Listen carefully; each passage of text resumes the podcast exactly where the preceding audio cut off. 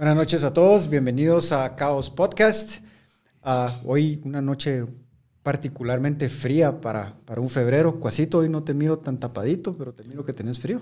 Sí, ah, pero creo que son los nervios de la corredera y de, tanta cosa, pero sí, desde ayer está un poco frío, necesitamos un poco de calor humano ahí.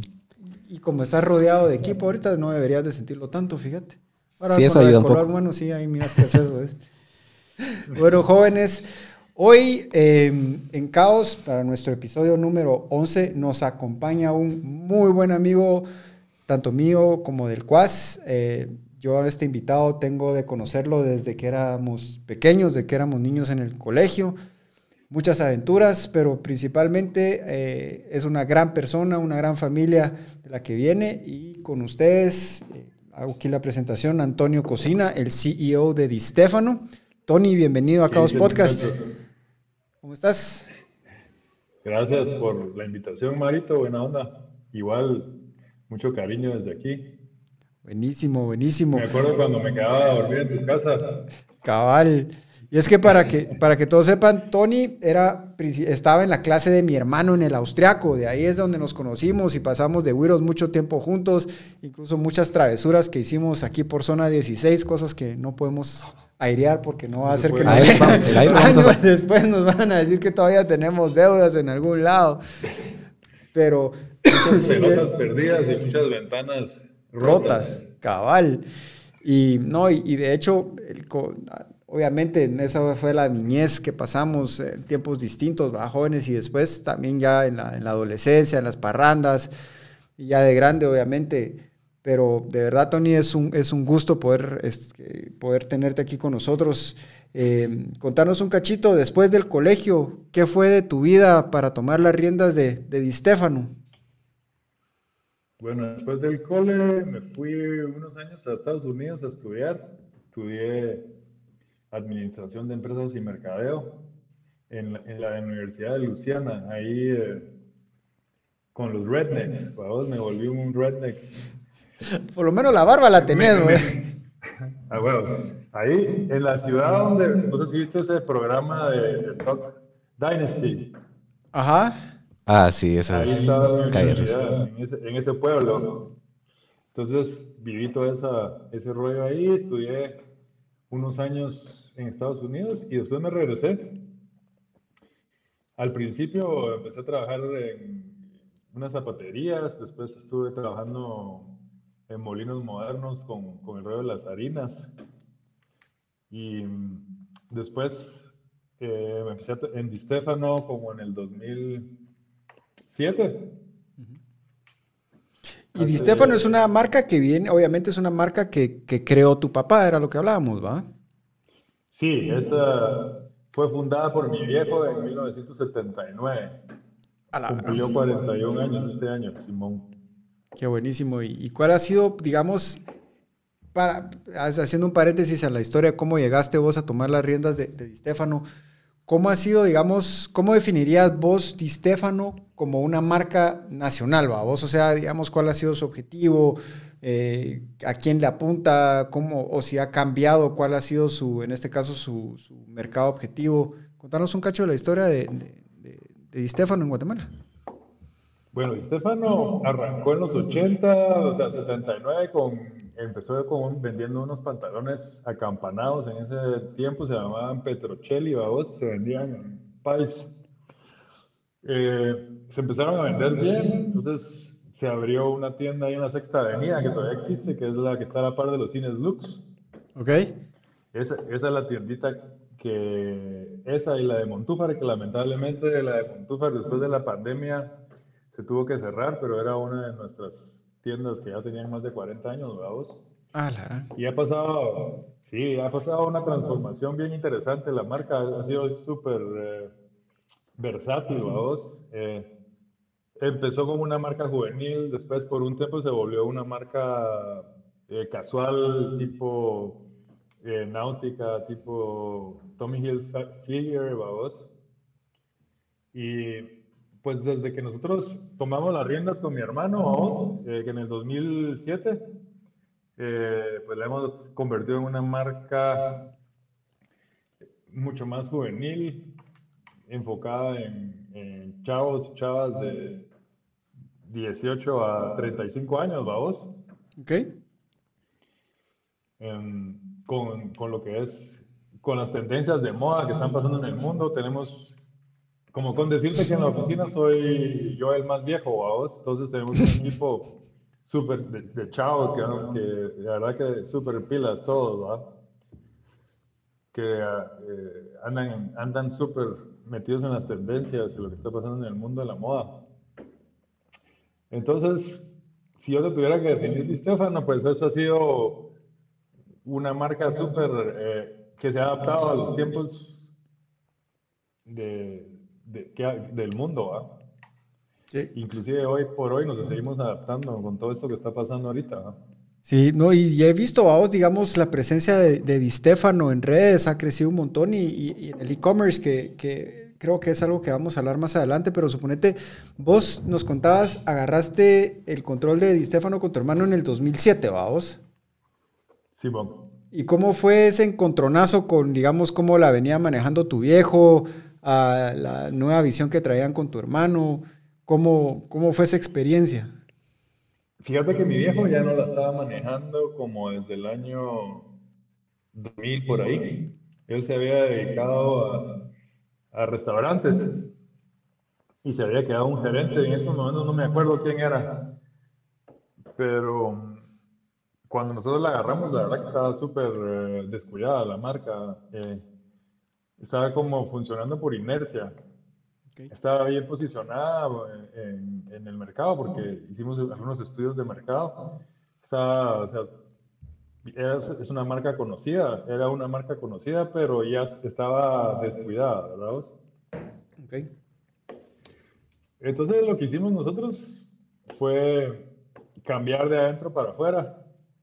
Empezamos con el producto, eh, con los patrones, con las telas, materias primas, eh, con las técnicas de confección, mejorando la maquinaria.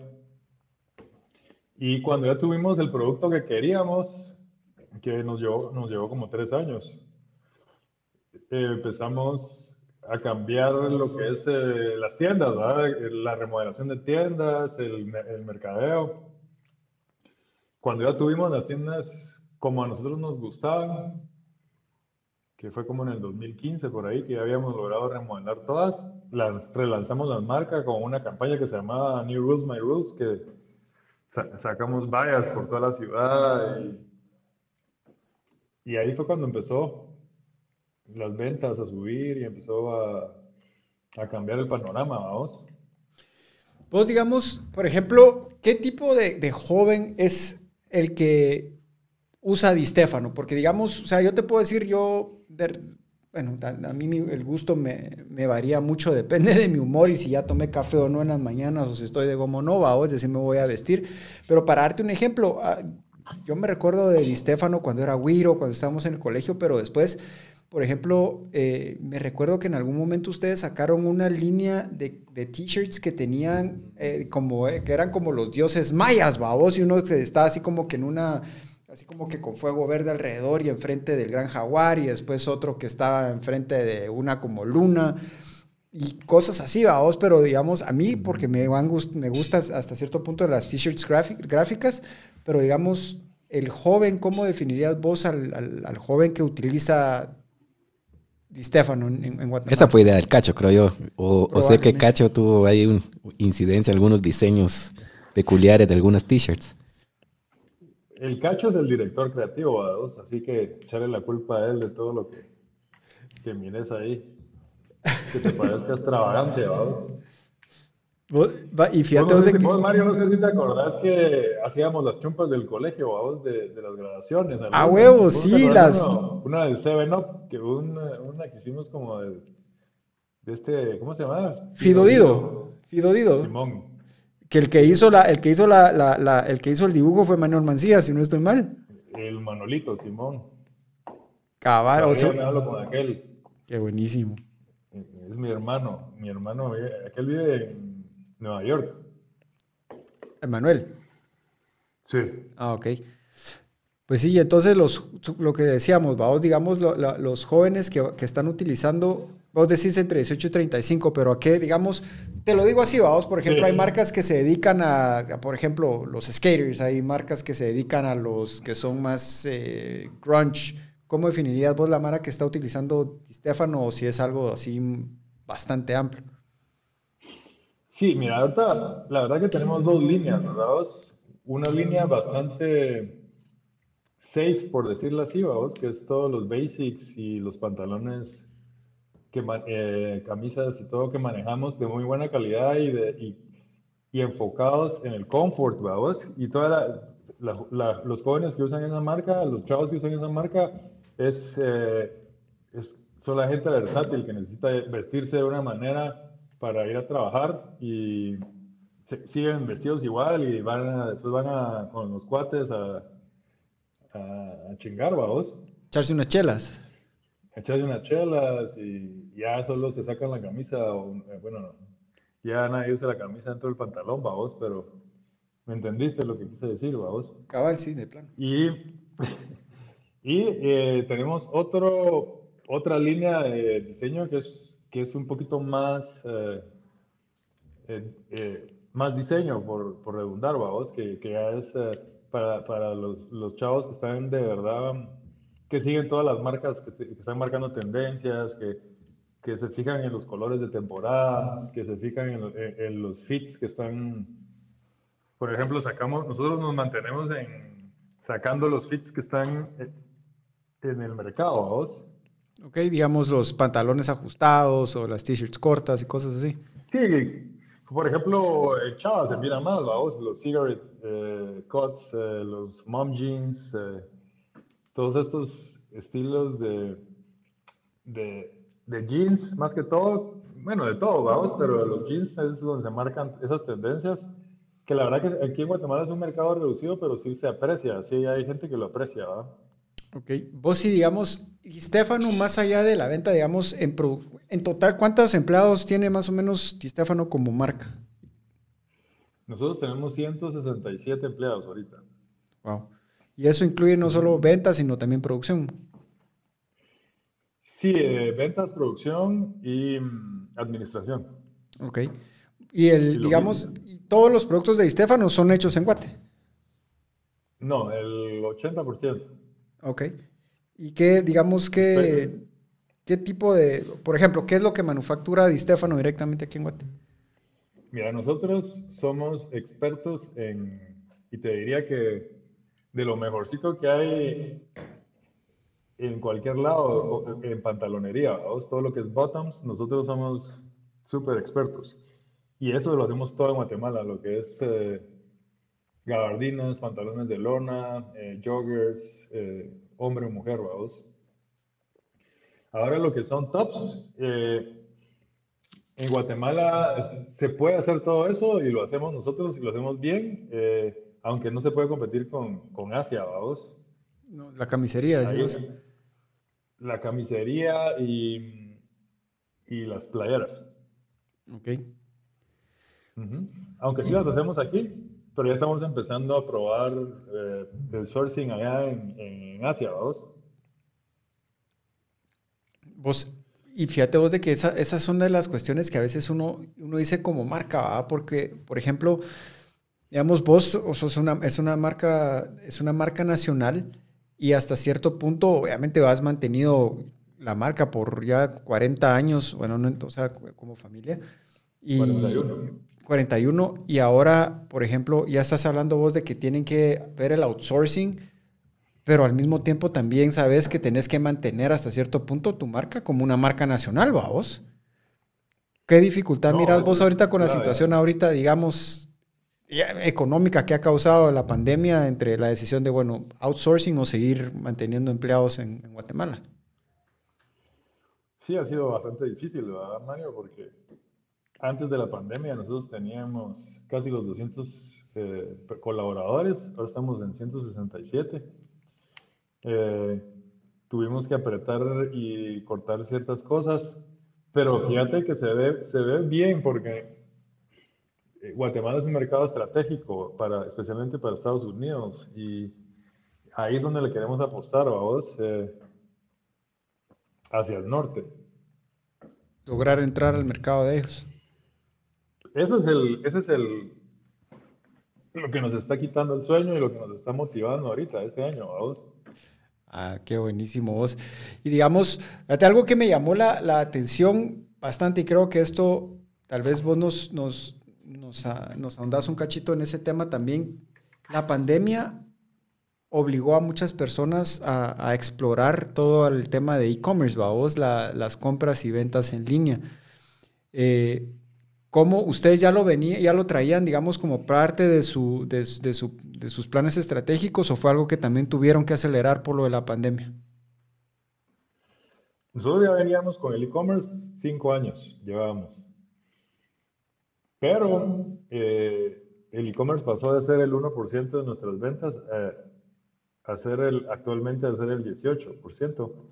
Y durante la pandemia fue el 100%, vos, porque sí, Entonces, nuestra capacidad de despacho, te digo, nosotros podíamos despachar 100 pedidos al día tranquilamente, pero durante los picos de la pandemia habían, habían días de 300, 400 pedidos, vamos, y nosotros se nos, nos obligó a perfeccionar o mejorar nuestro fulfillment eh, y instalar softwares que, que ya estaban probados y cambiar toda la logística que, que usábamos de despacho, vamos. O sea, nuestro front-end ya estaba funcionando, pero nuestro back-end era eh, lo que, lo que tuvimos que nos obligó a, dar un salto de calidad. ¿verdad? Y justamente eso es algo que le está interesando mucho a la gente y están haciendo preguntas. Ya Mario ya la hizo como cómo la pandemia pues vino a, reforzar o, de qué forma les vino a ayudar en el, en el tema del e-commerce y, están preguntando también pues eh, cómo se puede incursionar aquí en Guatemala en ese tema, qué tan dificultoso ha sido, cuáles han sido los retos, digamos, tal vez es muy fácil decir voy a montar un, mi propio Amazon a la, a la Tortrix, ¿verdad? Creo que hay algunas páginas que están intentando hacerlo y ustedes hablar de 100 despachos diarios ya es una cosa... Es un montón. Es una cosa seria, pues, ¿verdad? Entonces qué bueno que, han tenido ese enfoque y que sirve de motivación y, por lo visto, pues que, mucha gente está, está preguntando al, respecto, ¿verdad? ¿Qué consejo le darías vos, Tony, a la Maras que quiera decir, voy a empezar a vender, no sé, va, vos, eh, chile enlatado, a mano, ¿cómo le hago para poder venderlo en línea? ¿Qué les aconsejarías? Bueno, uno, es bien importante, primero, lo que te decía desde el principio, como empezar de adentro para afuera, porque si ya tenés el producto ya tenés como tu logística bien armada, ya solo es eh, aprender bien tus audiencias de Facebook, Google Ads, eh, Instagram y todo para empezar tu advertising y, y, que, y tener tu retorno de cada quetzal que invertís de la mejor manera. Pero yo creo que lo que primero hay que hacer es, es la logística. Y mira, eh, comentanos de Inditex. Eh, ¿Utilizan esas estrategias eh, similares eh, que utiliza Sara y otras marcas? Eso también nos están preguntando aquí a través de nuestro WhatsApp, que por cierto vamos a poner aquí el, número para que nos contacten también. Bueno, Inditex es, es completamente otro, otro, otra estrategia. Ellos si no estoy mal, yo creo que no tienen ni siquiera e-commerce o, tienen un e-commerce, no les interesa tener un e-commerce muy robusto, ¿verdad? Y ellos no hacen mercadeo.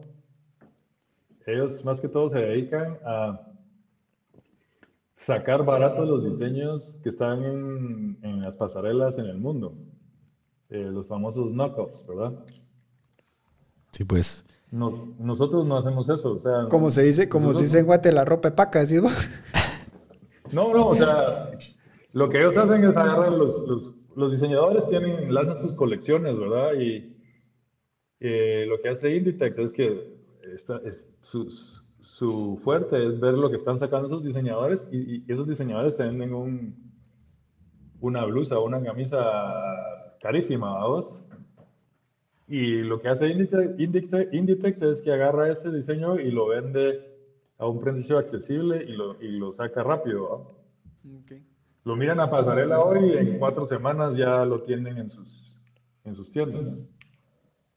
Y hablando, cambiando tal vez un poquito de tema, vamos a ir aquí de un lado para otro, pero eh, a mí me interesa mucho saber esa dirección artística y que lo mencionaste ahí, tu hermano está a cargo. Del, eso, eso, mira, pues Tony, eso ya es bullying, o sea, eso ya es quieren bullear a tu hermano.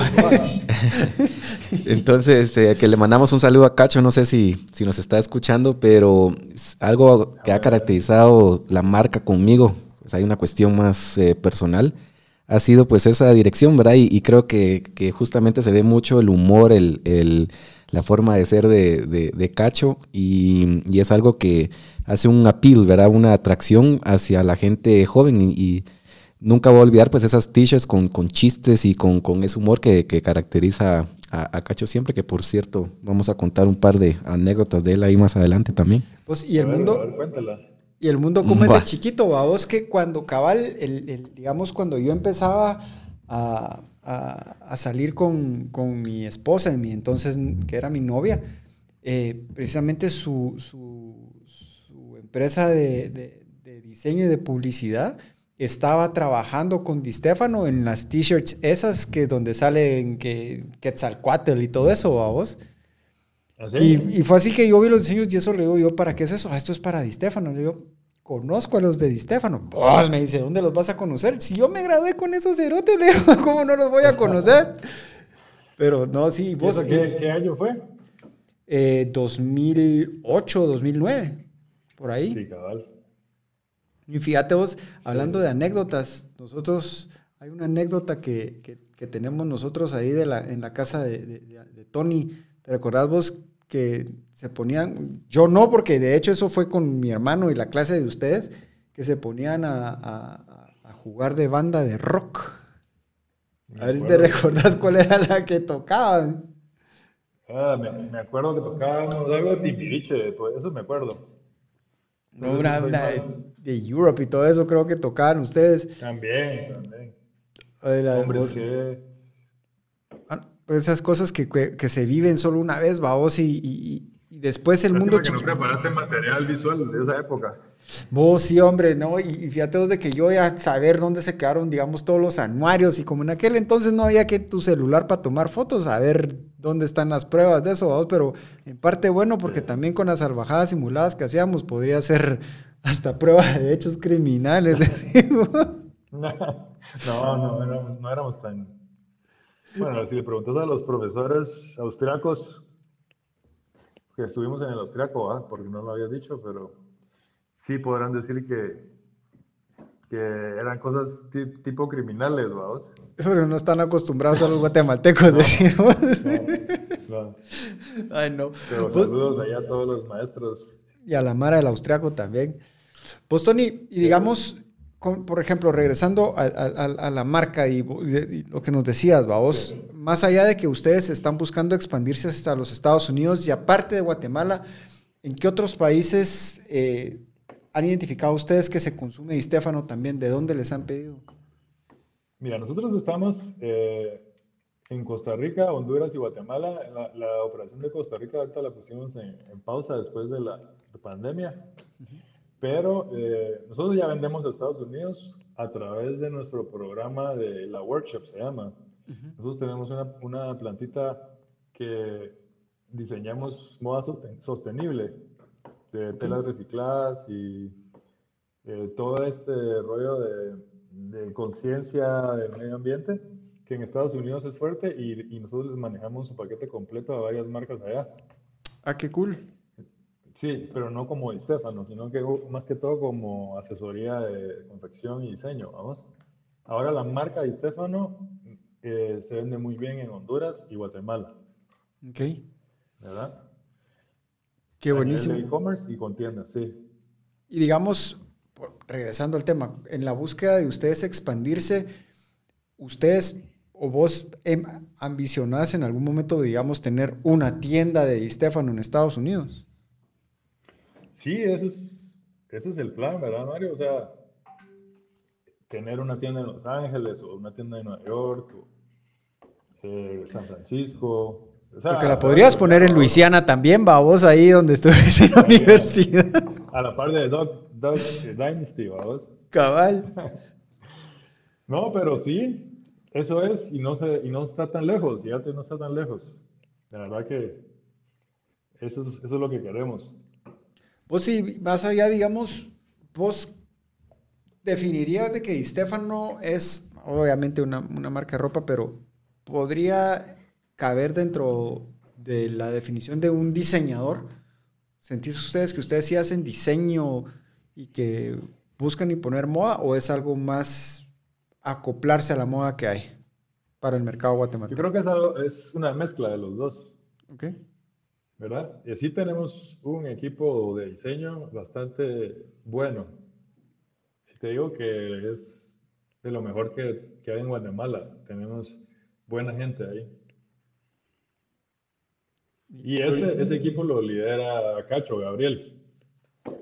Sí, me imagino. Si aquí estamos viendo justo en pantalla algunos diseños, no sé, no sé qué tanta mano metió ahí mi, mi amigo Cacho, pero Esa roja con el dragón está nice. sí, esa está, sí está interesante.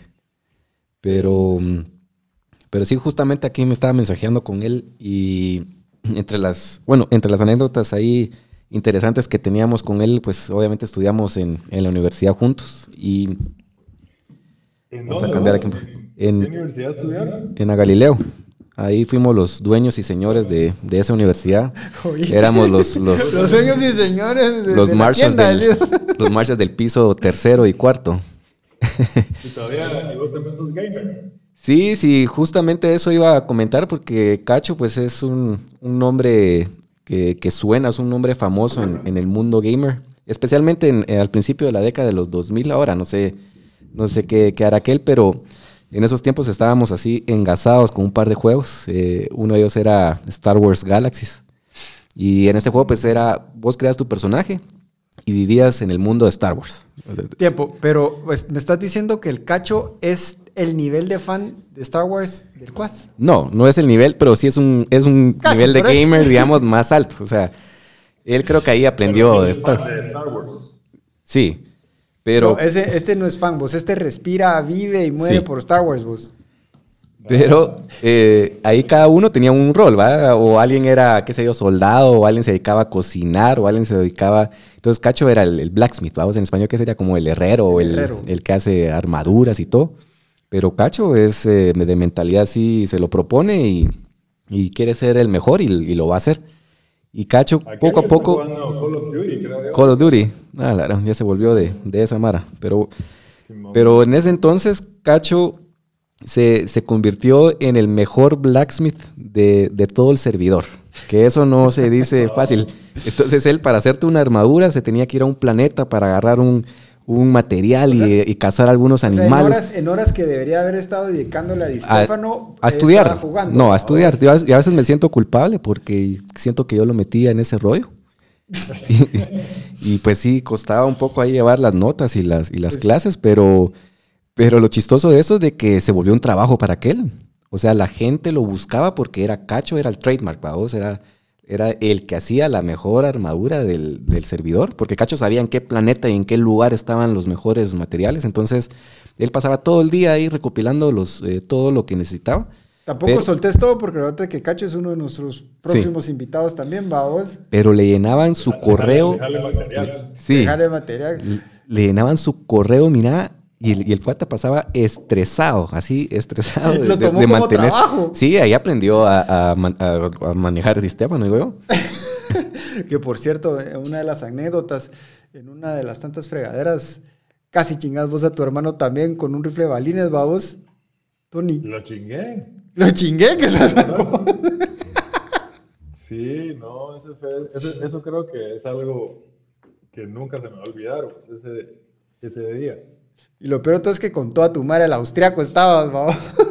Ah, sí, sí, qué horrible.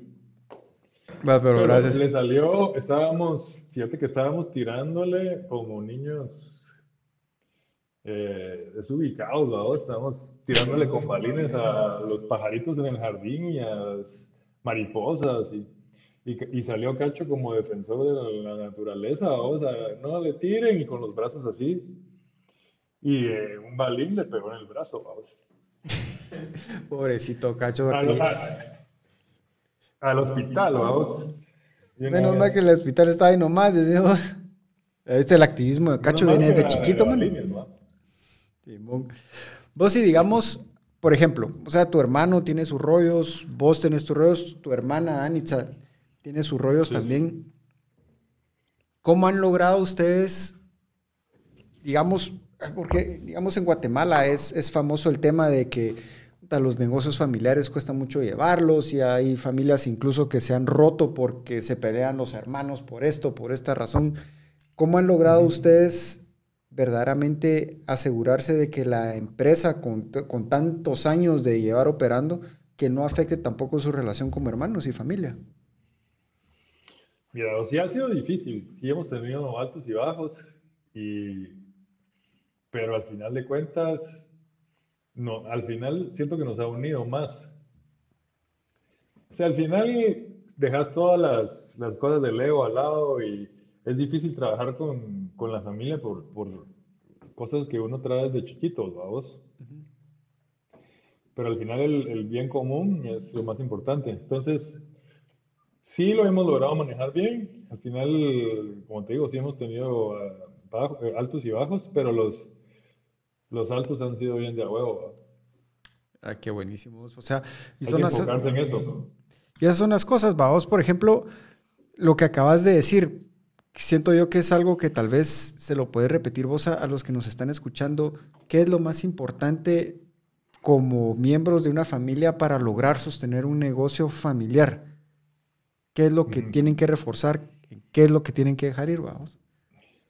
Mira, yo a nosotros lo que nos ha funcionado, yo creo que todos son diferentes, pero tener bien claro qué responsabilidades tiene cada quien y no meterse en, la, en lo que uno es en, los, en el project, en los, eh, si uno es project manager de, por ejemplo, yo soy project manager de lo administrativo y de las ventas y, y aquel es project manager de producción, ponele, va. Entonces, yo no me meto para nada en lo de aquel y aquel no se mete en nada para, en lo mío. Y así ha funcionado. Cuando nos empezamos a meter es cuando es, es, es, lo, es el problema, ¿no? Entonces, como, como que descubrir las fortalezas de cada quien. Si hay un creativo, pues que ese es, le dé duro a la creatividad y darle toda la, toda la estructura para que brille. Y si hay un administrador que es bueno para la estructura, pues darle todas las herramientas, ¿va? Y la confianza. Sí, lo principal, va vos.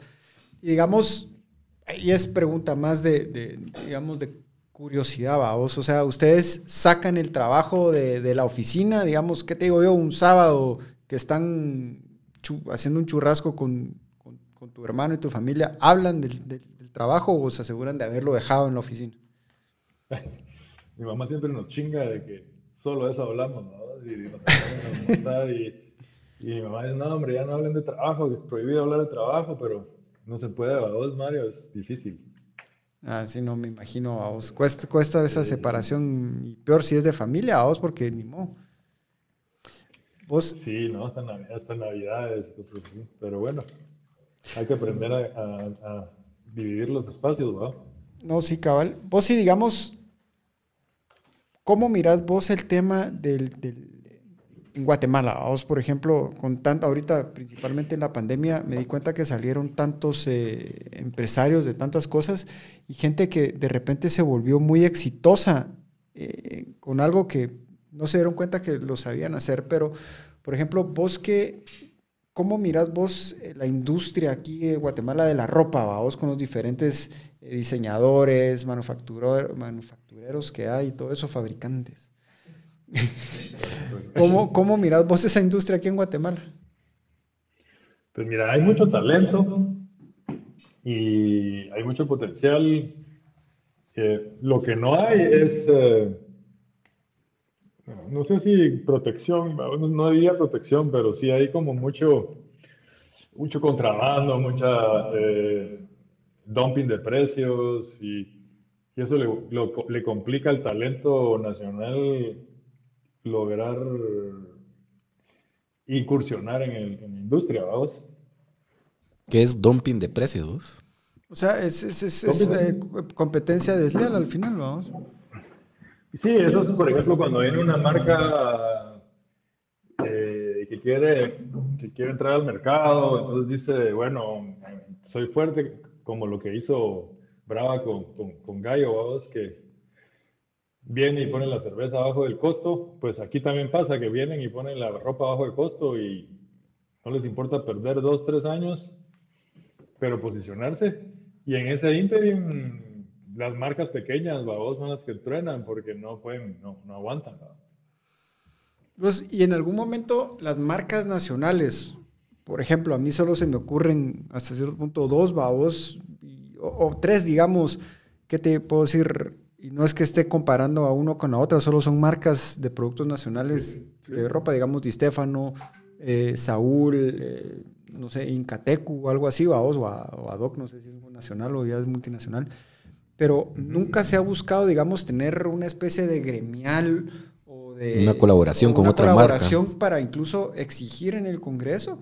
Porque te doy un ejemplo, a vos, por ejemplo, en Estados Unidos, eh, el, por ejemplo, el arroz, el, azúcar y todo eso, que pues es más barato, sería tal vez más barato importarlo de, de China, pero al mismo tiempo allá saben de que de ese producto producido en Estados Unidos dependen muchos trabajos.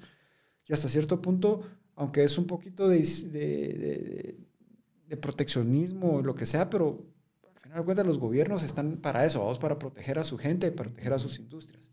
Nunca se ha buscado eso como industria en total de buscar un poco de protección del gobierno. Fíjate vos de que sí hemos platicado, yo he platicado con algunos cuates que se dedican a lo mismo y sí han habido como pláticas de que lo tenemos que hacer y que juntémonos, pero se queda en, en eso, vamos. Y yo creo que sí hay, sí hay que hacerlo, tenemos que empezar a hacerlo porque ya ya han habido un par de, advertencias, ¿no? Entonces, eh, sí, yo creo que sí va a pasar, tiene que pasar. Una asociación de comerciantes o de retailers, ¿no? Caballo, de diseñadores o lo que sea, pero es que fíjate vos, fíjate vos de que al final de cuentas yo solo miro muchas marcas que, que paran perdiendo y, y, sin ir muy lejos, ¿vamos? Yo tengo cuates eh, de otros países que han estado aquí y han venido y se han llevado, suponete, hay unos, hay unos chugabuts que creo que son de, de Adoco, no sé de qué marca son de aquí de Guate, pero que son bien bonitos, vamos. Pero después los comparas con, los, con una marca similar china y son mucho más baratos los chinos y estos que están bien hechos, que son bien bonitos, puta, no pueden competir, vamos. Entonces, pues decís, puta, y, esto da trabajo. Es que la calidad es mucho mejor, es mucho mejor la nuestra por el, por el digamos, por el, el cariño. El cariño, el trabajo que se le pone. Y en algún momento se tiene que dar, vamos, porque digamos, yo me recuerdo en finales de los 80 o principios de los 90, digamos, eh, México sacó aquella su campaña de solidaridad. Y me recuerdo porque lo mirabas en los canales mexicanos de cable, vamos, y era todo que de proteger el mercado mexicano. Después Argentina también salió con la cuestión de compra argentina, o y que solo producto argentino tenía que comprar la mara, o y le subieron aranceles a todo lo importado. No te estoy diciendo que ante un mundo globalizado necesariamente mm, nos pongamos pesados con, con, nuestros, nuestros socios comerciales, pero de alguna forma tiene que encontrarse, yo creo, una fórmula para proteger la industria y el talento nacional que puede desarrollar en cosas más grandes, creo yo. Sí, sí, olvídate, si no, eh, se va a volver esto eh, súper globalizado y sin identidad, ¿me entendés? Y vamos a perder como país, vamos. Claro, te vas a bajar del aeropuerto y va a ser igual que cualquier ciudad del mundo, con las multinacionales de todos lados y los, los locales sin espacios, vamos. Algo, algo creo yo que, que, tiene que salir en eso, fíjate vos, y, y como te digo, fíjate vos de que, por ejemplo, yo no sé si conoces la marca, pero digamos, un, muy buen amigo de nosotros del podcast es este chavo eh, Javier Bolaños Pereira, que es de esta marca Pereira Shoes. Ah, ah, fíjate vos de que aquel, lo mismo, a vos vino a, o sea, sus zapatos, mano, son lo que se conoce como bespoke, que son de diseñador, él te lo diseña, son hechos específicamente para vos.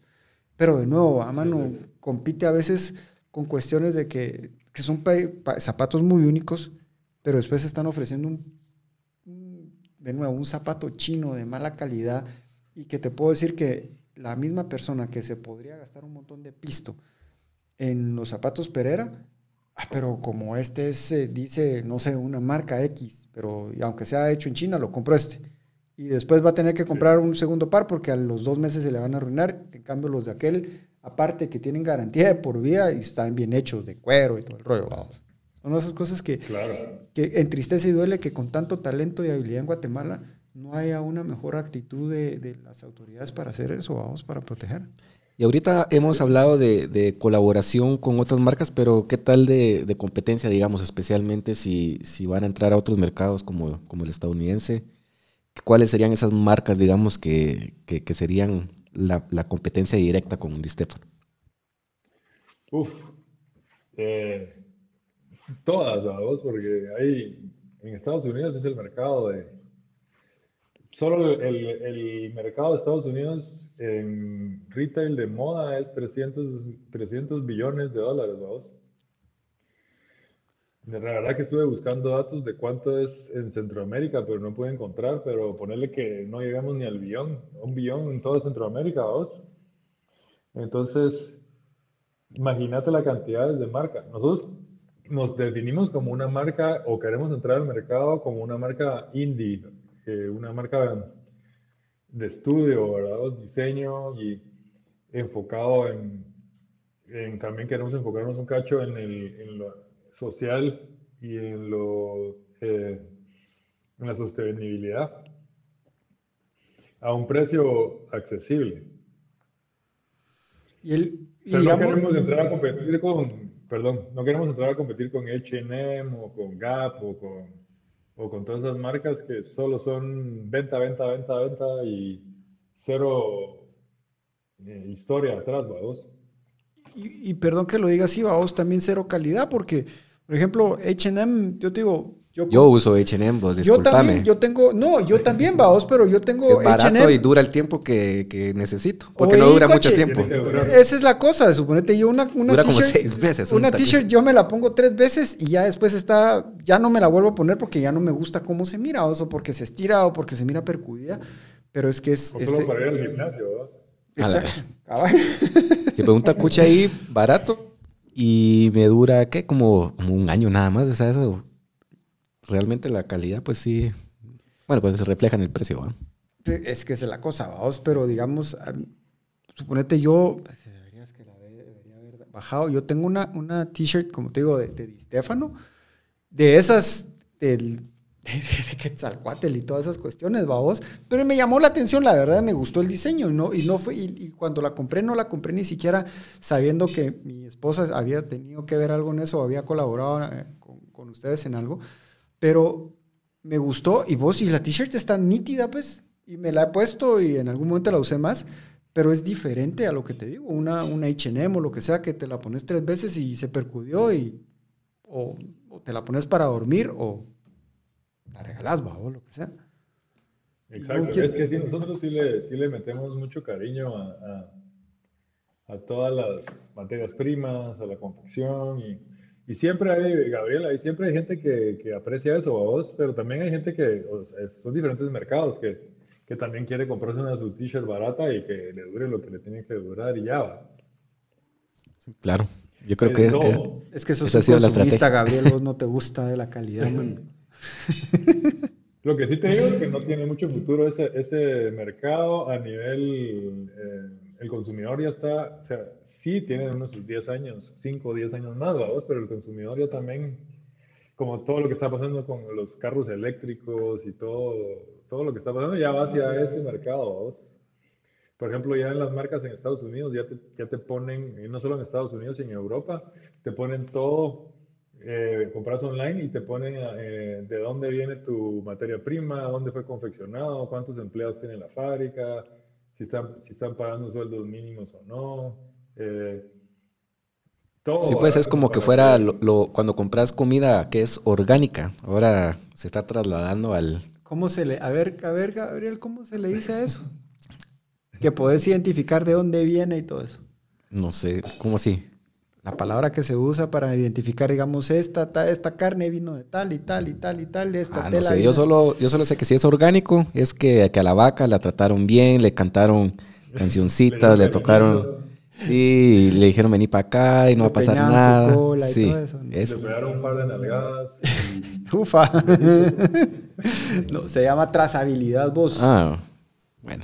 Hombre. Sí, y trazabilidad y, transparencia, vos. Todo eso transparency movement, vos, en la moda es... No sé si en, si, si en todo, pero en la moda sí está, está empezando...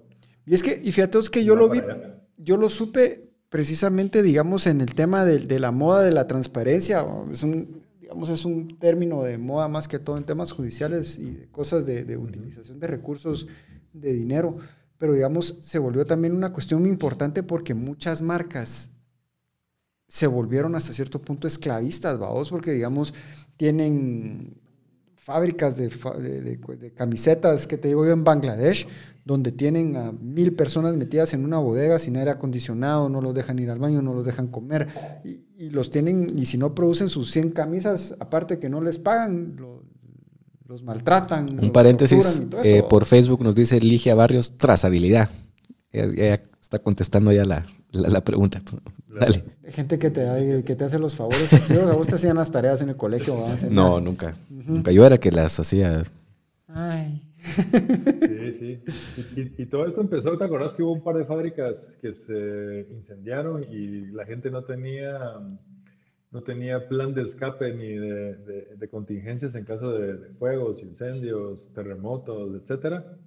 Y todo eso empezó como a, crear un, un, un, tipo de consumidor que sí le interesa no ponerse una t-shirt solo por el precio, sino que también todo lo que viene atrás de desde dónde se siembra el algodón, de, si el algodón es... Eh, porque ahorita ya, están también todos estos hilos que son hechos de diferentes materiales que no, que no, no, necesitan tanta agua, por ejemplo, como el algodón, vos.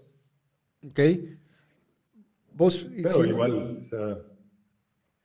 ¿sí? Solo es, digamos, por ejemplo, y ahorita porque no se me, no se me, no se me ocurre si hay una palabra exacta en, español, pero digamos, vos lo que acabas de decir, va, Tony, de que no, lugares sin, planes de escape, que tenían a la gente en condiciones infrahumanas, el término en inglés es sweatshop, va vos. Sweatshop, sí. Y es, y es que, y, tal vez aquí no, en Guatemala a veces tal vez porque no lo hemos visto, pero digamos... Fábrica de, con explotación exagerada. Sí, es, una, es una fábrica con, esclavista. Y al menos tal vez, obviamente yo no te estoy diciendo que no se ha dado, obviamente te recordás de las maquilas, de los problemas que hubo aquí en Guatemala con las maquilas por lo mismo, porque los empleados eran abusados. Pero suponete, si hay varias, varias cosas de esas, de varias documentales, principalmente salen en, Europa. Y, cabal, por las marcas Sahara y todo eso, que los, el mismo consumidor los está obligando a convertirse en lo que vos decís, Baton, y en, marcas responsables, no solo de vender por vender, porque también hacen daño, quitan vidas, vamos. Sí, un ejemplo de Patagonia, eh, no sé si, si, has, oído, de esa marca. de, cosas para, para outdoors y todo eso. Sí, sí, esos, ellos son como los, los, que están liderando todo ese. Obviamente te cobran una camisa 130 dólares, vos? Y abajo te explican todo, la transparencia y la trazabilidad de cada producto que compras. Puedes ver todo, hasta los certificados y todo que tienen las fábricas que lo confeccionan, vos? Bueno, y, pongámoslo en otros, en, un producto de lujo.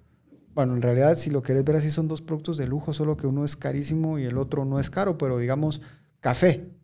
Por ejemplo, café para venderlo, para que, le compren un café, la producción de café de un país en Starbucks, tiene que haber una trazabilidad de que la tierra y cómo la trataron y el empleo y qué, qué, químicos usan, si no usan químicos, cómo lo secan, cómo lo transportan pero para cosas que son como café. Y estás hablando también, por ejemplo, cuando salió todo aquello de los famosos diamantes de sangre, vamos, exactamente lo mismo. No era solo de tener diamantes disponibles en el mercado, sino que se supiera que no fueron eh, producidos matando gente, gente que sacaba el diamante y después los dejaban enterrados en la mina porque era más barato dejarlos allá adentro muertos a que pagarles, vamos. Entonces, Si en cosas que lo, si lo querés ver así tan irrelevantes como una taza de café o el diamante, ya estás hablando de ropa, que todo el mundo necesita ropa porque no vamos a andar desnudos. Pero sí tiene que, tiene que el mercado llegar a eso obligatoriamente, vos. Claro, claro. Entonces, esos son los primeros pasos que estamos dando nosotros y haciendo pruebas de, Ahorita hicimos unas pruebas de tela eh, upcycle,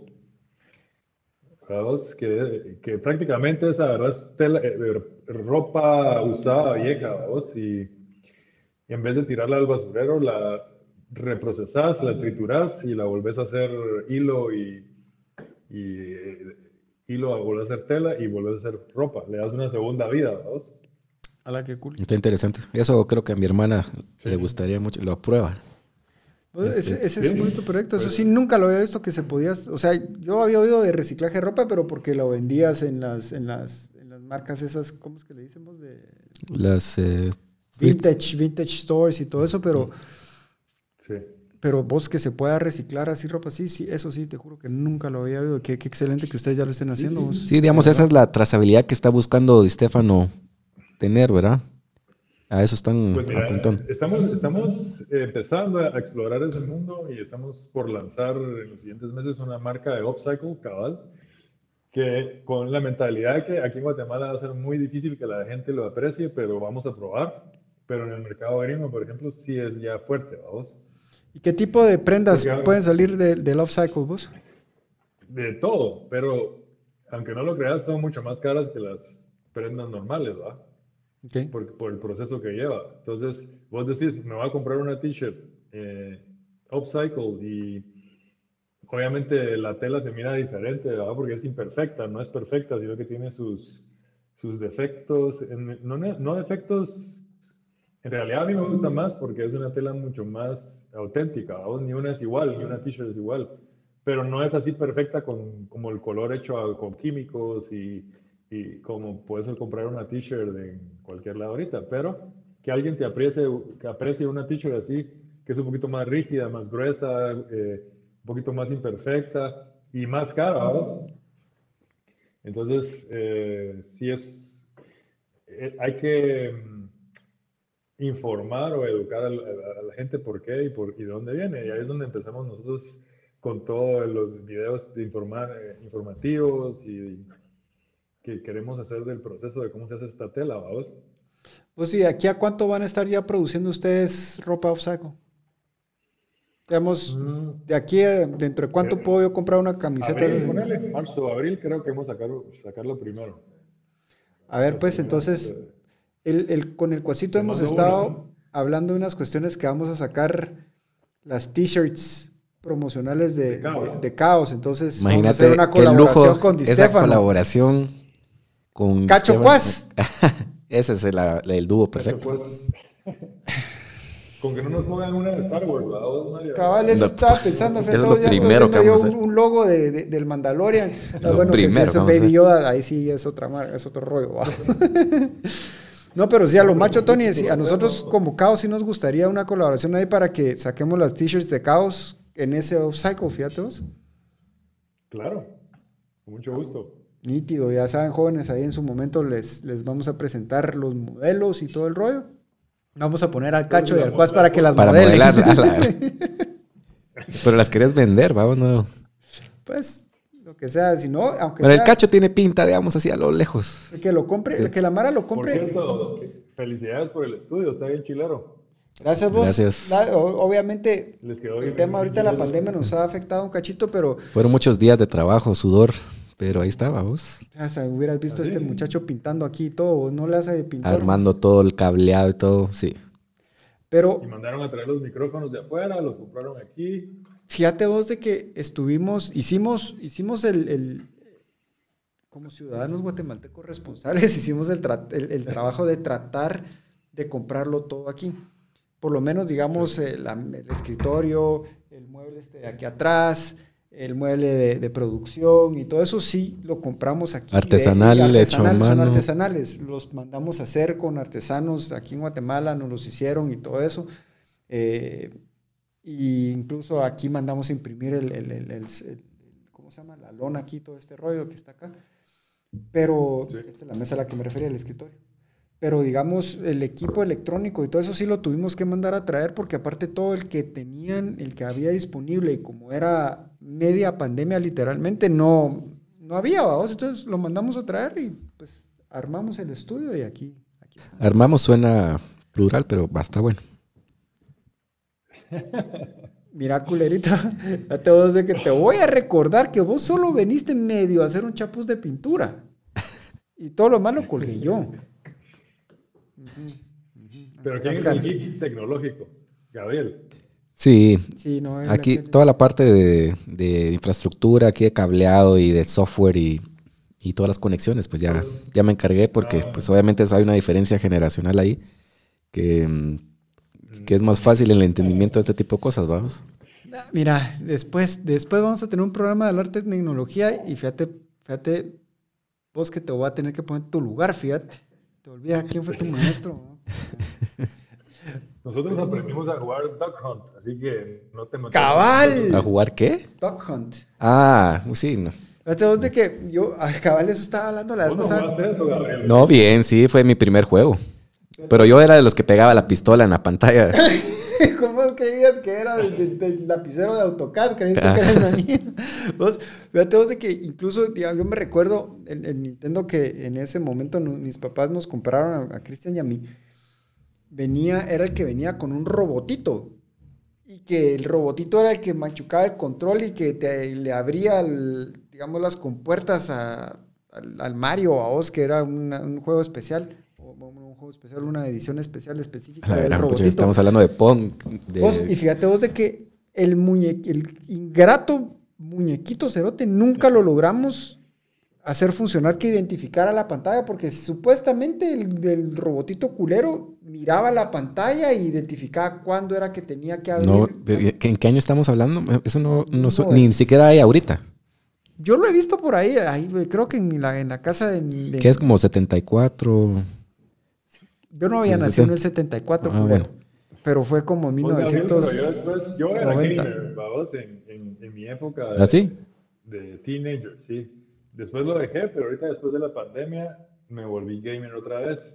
¿Qué jugás, Tony? Call of Duty de plano. Ahorita, no, ahorita estoy jugando varios juegos, vamos. Eh, Hollow Knight, puta, me tiene, no sé si lo has oído, me tiene súper engasado y, un, y Racing, vamos.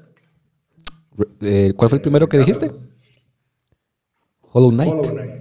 Horror Knight. Pero eso es como de, de que te van espantando ahí, te vas metiendo a, ¿Cómo a cuartos. Metal, Metal, Metalvania, ¿cómo se llaman esos? De, de- Castlevania.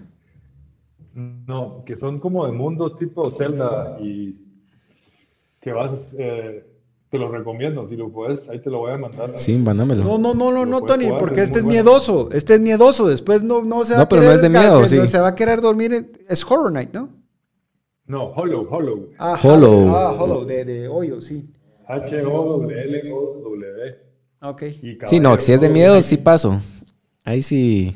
No, ahí no, sí no. tu madre, no. Y el, y lunes estamos invitados a un programa de cosas de miedo. Yo no voy a venir. Entonces te voy a explicar cómo funciona todo. El hueco. Contanos, contanos el preview. ¿Qué, qué hay el lunes? No, fíjate vos que los brothers de, de- de- es un podcast de dos chavos de aquí de, de- de Guatemala que ahorita te digo Escalofríos GT. Escalofríos GT nos invitaron a, a estar con ellos en su programa el lunes y es para hablar de, de cosas de, de, de miedo a vos y, y, después comentar. Pero cool, va vos y son es- y tienen una muy buena audiencia principalmente Sí, en son- Spotify. Son de aquí, todo está interesante. Y entiendo que uno de ellos no, ni siquiera vive en Guate, fíjate vos. Escalofríos.gt. Sí. Escalofríos GT es la, así se llama el, el, el podcast, si no estoy mal. Sí, no, pero eso sí. Yo creo que a mí me da miedo escuchar eso, pero a la hora, a la hora sí me pongo macho. Ya a la hora, a la hora soy el que defiendo a todos. Sí, se me aparece algo así enfrente. Yo soy el que el saco la cruz y. Pequeño. ¿Ah? ¿Qué decís? Vos no jugabas Ouija de pequeño. Nunca en la vida y jamás voy a jugar Ouija. Ese es el miedo así top uno de toda la historia. No, nunca voy a jugar esa cuestión. O sea, siento que, que eso sí te puede O marcar. sea que tampoco jugaste botellita. Ah, no, pues es otra cosa. es casi lo mismo. ¿Cómo vas a...? ¿Ustedes jugaron Ouija, no? Can't confirm Ah, nor deny, pero, pero no sé si funcionó o solo, pero sí, no, no creo que haya funcionado. Escalofríos Podcast es que se llama. Ah, ok. No, eso de Ouija, no. Y hasta en Semaco lo venden y yo no puedo, yo no creo. O sea, ¿cómo va a ser eso vos? Entonces yo me recuerdo, vos te recordás de aquellas, en nuestro tiempo todavía en el colegio lo vimos, que salían unas tarjetitas que se llamaban Magic, las tarjetas de Magic. Ah, pero esa es otra cosa. Yo eso, yo, yo juego esa vaina. O sea, no soy así pro, vos. Porque ahorita mis- si me están escuchando van a... en Mis algún, amigos no van a... Pero sí, sí sé qué es y sí soy... Pues fíjate vos que en algún momento digamos. yo me recuerdo, en, en- cuando, cuando estaba en la universidad ya, en- me recuerdo que o sea, yo vi en algunas cuestiones, principalmente de anuncios de cosas de, Te dejaste de las iglesias las cristianas, no, fake no, no, de cristianas y cosas Las fake news evangélicas. de los ochentas. Hoy vos estoy hablando Y sos el primero en, en pelear en contra de eso. Y Ya pues estoy víctima. hablando, estoy hablando de que incluso había gente y lo mostraban, va vos. Y ¿Cómo lo mostraba? vos, porque, mano, yo vi, yo lo vi, te lo estoy diciendo porque lo comprobé, como a mí sí me gusta comprobar las cosas, pero no me voy de trompa. ¿A con qué viste? news. ¿Que salieron bichos de las cartas no, o qué? oí atarantado. Me fui a la biblioteca, que yo en algún momento fui research assistant en una biblioteca en Estados Unidos, y me fui a buscar un libro específico de magia negra que Ajá. mencionaba una cuestión específica porque este cuate puso una, su, un, su post y toda la cuestión de que miren esta tarjeta de Magic en realidad sí tiene un encantamiento que sí existe en magia negra. Dije, Esta mera, lo primero que dije es paja, vamos, en ese tiempo no existía el término fake news. Me fui y el cerote citaba el libro, me fui a buscar y cuando vi esa mierda en el libro me cagué. Esa carta ya sé cuál es y es buena. Puta, dije, yo, no, pues estos cerotes le están metiendo esas cosas a güiros y güiros que están jugando con eso y están recitando. No, pero así que vos decís, Es como ojalá que ves, ves la película de Annabelle y ahí hablan de cosas y es como que dijeras eso debería Sí estar... sabes que no, que, que no te vas a quedar aquí en el cuarto de visitas, vamos, te vas a ir a tu casa a dormirte solito. Ah, pues por eso no va a venir. Entonces, ¿Para qué estás hablando cosas de miedo? O yo defendiendo. reportar enfermo. Pues, Tony, de verdad, vos, buenísima onda que nos hayas acompañado. Esperamos que en la próxima ya nos puedas acompañar aquí. De hecho, estamos planeando algo de Chaos and Friends para traer a, a nuestra, a nuestros meros cuates, incluyendo a, a Cristian, que ya estuvo con aquí nosotros, el Manín. Entonces, Tony, de nuevo, gracias de verdad y, y mucha admiración y respeto por todo lo que estás haciendo, no solo como empresario, pero también como guatemalteco, viendo de que siga, siga funcionando la, la maquinaria productiva del país. De verdad, algo que nos querrás decir con lo que te querrás despedir. No, sí, no, agradeciéndoles un montón a ustedes, los felicito, está muy aguado el programa, tiene mucho, mucho futuro, síganle metiendo. Y en lo que le podamos apoyar, podamos hacer algo juntos, ya saben. Buena Eh, onda, Puertas Tony. abiertas. Aparte, para va, Tony, vos eso es aparte, va, nada que ver. Sí, no. La última vez que te encontré ahí en Bajo Fondo, no sé dónde fue que te encontré, ¿te acuerdas? Cuidado, cuidado, cuidado. Sí, vos estábamos con, con Lacho, con Roy. No me recuerdo con quién más estábamos. Ya no me acuerdo ni cómo paró esa noche, pero no ha haber sido muy bien. Yo no me recuerdo cuando salimos de Bajo Fondo, de hecho, bro. Sé que salimos y salimos todos juntos, pero ya después ya no sé qué pasó. Ese ya fue unos 5 o 6 años, ¿o no? Ah, más. no, fue, fue en el 2011, fíjate, yo acababa de venir. Yo acababa de regresar a Guate, 2011 Ya, fue. nueve años. Sí, hace rato. Sí, ya cuando termine esto, pues nos tenemos que juntar a echar un par. Le decís al Cristian que llevo años de no ver a aquel. Cabal, cabal. Sería buenísimo verlo. Súper. Va pues, Tony, un abrazo, jóvenes. Un abrazo, gracias, gracias por acompañarnos. Bueno. Un gusto, qué buena onda hablar con, con vos, Tony. Y saludos ahí a todos los que nos están Gracias, escuchando. Gabriel. A ver cuándo nos conocemos. Es correcto, ahí nos vamos a conocer pronto. Noches, jóvenes. Gusto verlos. Chao. Bye.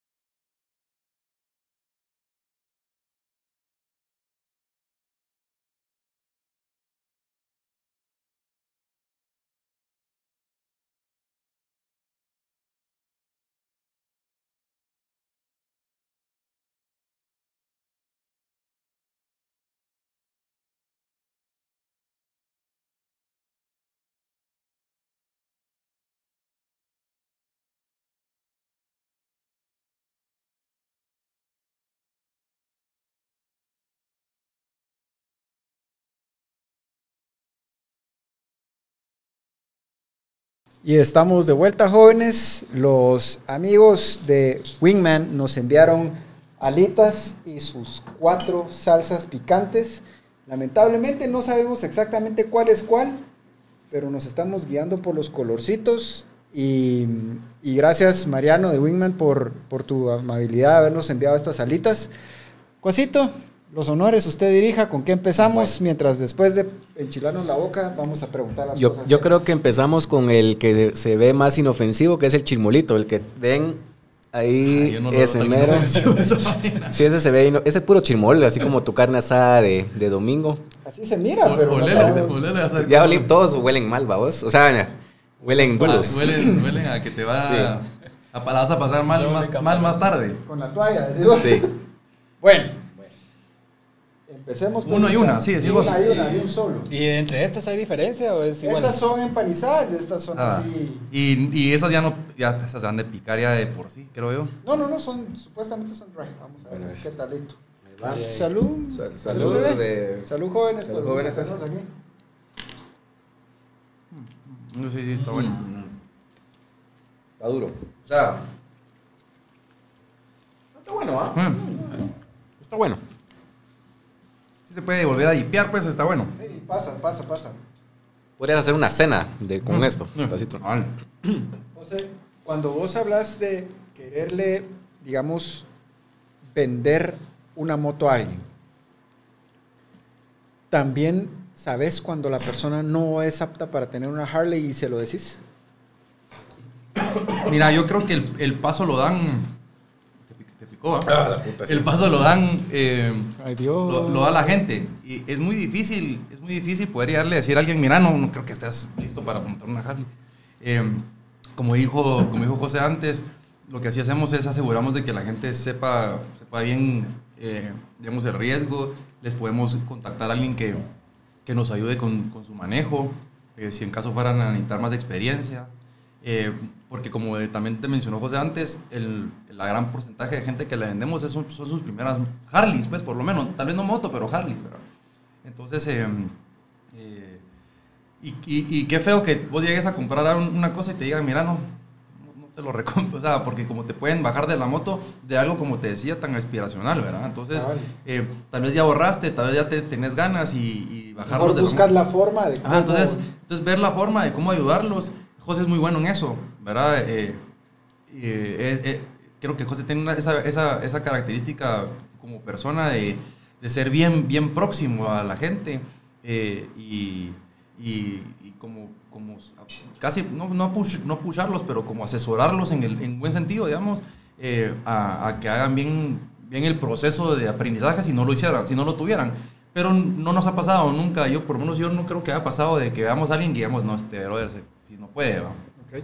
José, y digamos, por ejemplo, si llega alguien que nunca ha tenido moto y alguien que nunca que ha tenido moto pero nunca ha tenido Harley, ¿cuál es la diferencia de lo que vos les decís, les recomendás y todo? Pues mira, eh, nosotros básicamente lo que le recomendamos es, como te decía antes, un- que empiecen con, con algo, con la cilindrada más baja, ¿verdad?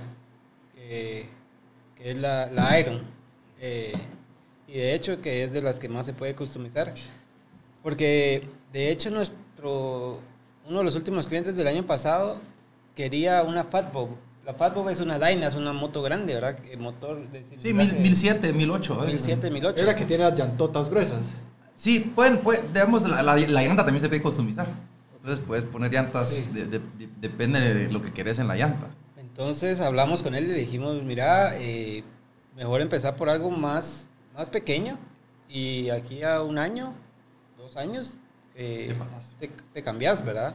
Eh, no los bajamos de la moto de decirles, mira, no la compres, o, o- pero sí, fijo, les, les, les, les decimos, mira, eh, está este cuate, que nosotros te lo recomendamos, que te enseñe a, a- a manejar la moto. Y, y lo que este cuate hace es básicamente eh, te enseña en tu moto, ¿verdad? No, no, no te presta una moto para, para- sino es lo que O quieres sea, que hacer aprendas. mierda tu propia moto. Hacer mierda tu propia moto. No, de que estés familiarizado con, con tu moto, ¿verdad? Y, y, y sepas cómo responde, porque cada moto frena diferente, tiene el clutch más duro, más suave, eh, eh, el, el peso de la moto también, eh, que lo sientan, ¿verdad? en las curvas. eh, entonces es mejor que aprendas en tu moto porque no es lo mismo una, una moto de, de esas que, 100, de, que miras en la calle, que casi que la levantas con, con si, si no puedes pasar, la levantas y, y te vas para el otro lado, ¿verdad? Estas motos sí pesan, ¿verdad? Entonces, que te acostumbres a, a, a- a tu propia moto, a lo que puede y no puede hacer, y, y eso, ¿verdad? Pero no, no les decimos, mira, no, no, no manejes, ¿verdad? Eh, yo creo que alguien que la quiere comprar, pues ya Es el primer paso, pues. Sí, ¿verdad? sí, es, es, es, es, eh, es su decisión, ¿verdad? Eh, sí, pero sí los guiamos, obviamente.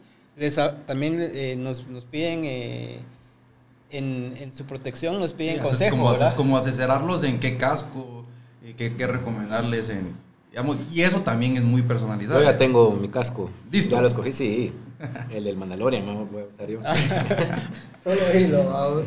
O Con sea, la le vas a tener que customizar el tanque y todo como que fuera nave de Star Cabal. Wars, solo para que sepas, para que te vas preparando. ¿va? Scar- el ¿Cómo es? Que la vez pasada fuimos, hace rato, ¿verdad? uno de nuestros tantos viajes a la antigua, fuimos y estábamos, cruzamos en el- después de, de San Lucas, ya en el camino para, para la antigua, y nos encontramos a un clan de... ¿Cómo Sí, esos los han de haber visto como rastas, que van con casco, pero llevan como, el casco tiene como rastas o como Predator, digamos, sí, Predator, con- hasta con cara de Predator. Un clan, va. Ajá, un clan. Y el, y el, y el líder, de, que, el, el líder del- de la manada llevaba un- una cabeza de vaca. Vos no, yo me acuerdo que había uno que tenía su chumpa y tenía unas pigas, pugas así, salías en la chumpa en la, como hombreras. Bro. Justos, va, vos qué vas a hacer. Y, ¿Ah? to- y todos los que iban en el grupito... Activaron a, activaron a Siri ahí, mucha. Mira vos, la, eh, Siri me está hablando de cosas raras. Sí. Sí, alguien dijo la palabra mágica ahí. Te manda saludos. Vos, pero, y digamos, alguien que no sabe manejar moto, ¿en cuánto tiempo crees vos que puede aprender lo suficiente para ya salir en su Harley, una 883 y dar colazos? Mira, yo, yo creo que depende mucho también tu carácter, ¿verdad? Digamos. Tus huevitos, por eso. cabal, digamos, le- pongámosle así. Eh, pero, pero yo creo, que, como te decía, a mí la primera vez que, que me, que me monté una moto me, me hicieron hacer un ride largo. Y desde ahí se me quitó el miedo de la moto. O sea, unas dos horas de- en moto, en un ride que desconocía, en una moto ajena, como te conté, que me la prestaron. Y se me quitó el miedo, pues, ¿verdad? Entonces, y a Pero habías ahí- montado moto antes. yo había montado moto antes, pues, pero digamos no Harley. Ok. Ah, nunca Harley. Pero, Y, y sí, digamos, yo te diría que con, si, te, si vas y te enseñan, probablemente eh, en, en una salida te, sientes- te empiezas a sentir bien cómodo y a la segunda, tercera salida ya estás bastante bien. Lo que pasa es que como todo es parte de, hacer ex- expertise, digamos, ¿verdad? Y, y creo que todo tiene, cier- tenés que quemar cierta cantidad de horarios como para, para aprender ciertas cosas, digamos, ¿verdad? Yo te voy a poner un ejemplo, yo también tuve, tuve un contratiempo ahí y lo mío fue una estupidez. Yo estaba parado en un semáforo y la, la- una chava venía chateando en el cel, atrás, atrás, en su carro, y no me midió mucho la distancia entre el freno y, y mi moto, y me topó en mi moto, eh, yo estando de espaldas a ellas, yo no la logré ni ver. Pero ella me topó en una velocidad ya bastante, bastante suave, porque ella venía frenando, pero ella venía chateando y frenando y viendo, ¿verdad? O sea, esa, eh, perdió, el, perdió el horizonte, perdió el norte. En buen chapín, pendeja. Sí, hombre, no, le, no, me gustaría mencionar, pero sí, la verdad es que sí, me votó. eh, y, y, bueno, digamos, eh, a lo que te decía era, después todo, todo el mundo me decía, José, es que vos la cagaste también. Y yo, puta, yo, ¿qué, qué estaba? Si estaba parado en el semáforo, es que estabas parado en medio del carril. Cuando Ay, te- ¿Cómo es, pues? te tenés que parar a, la- al- a un costado del carril. Digamos, aquí está el carril y tu moto va aquí. No debería estar aquí porque aquí hay más posibilidades de que te den. Entonces, si estás parado aquí, los carros pueden. Entonces, no, no pararte en medio, digamos. Una cosita que me lo dijo un, un chavo ya grande que montaba Harley también cuando, que cuando me accidenté. Llegó, llegaron, llegaron la, la gente de la Harley llegó a verme y no, pues no fue un accidente, en realidad me abrí, me abrí la rodilla, pues una, un ladita, ¿vamos? Eh, pero, pero yo dije, ah, nadie me dijo eso, pues. Entonces es una cosita que ahora en adelante, desde ese día, por supuesto, yo paro en un semáforo y cuando estoy adelante me pongo a un costado, pues, ¿verdad? Siempre. Ok. Ah, cositas que, que te da, a lo que voy es, son cositas que te da esa experiencia de montar día a día, digamos, constantemente.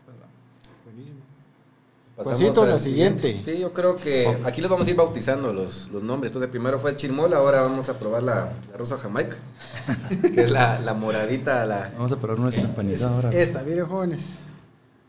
Esta que tiene color así como de rosa Como que jamaica, fuera, como que, como que va encima del cheesecake en realidad. Sí, exacto, como una jalea. dulce. Ya vi que, vi que esto va a ser el terror. No, esta cafecita es la que más se mira. Que los acompañe mucho. Bueno, pues...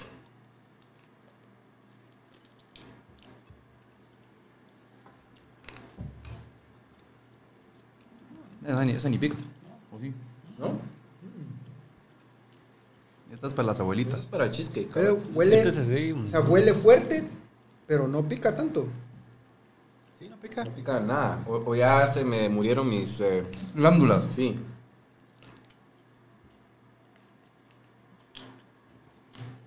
Sí, no. Demasiado rico. Fíjate, Mario, que Están buenas las alitas.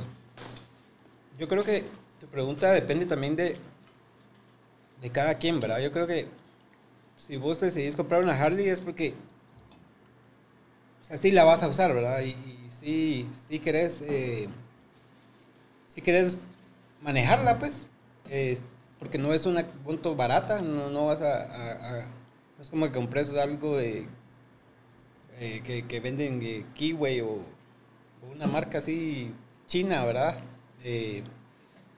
Si vas a hacer ese tipo de inversión, eh, creo que, que sí la vas a usar, ¿verdad? Es, y- y- pero también depende de cada quien.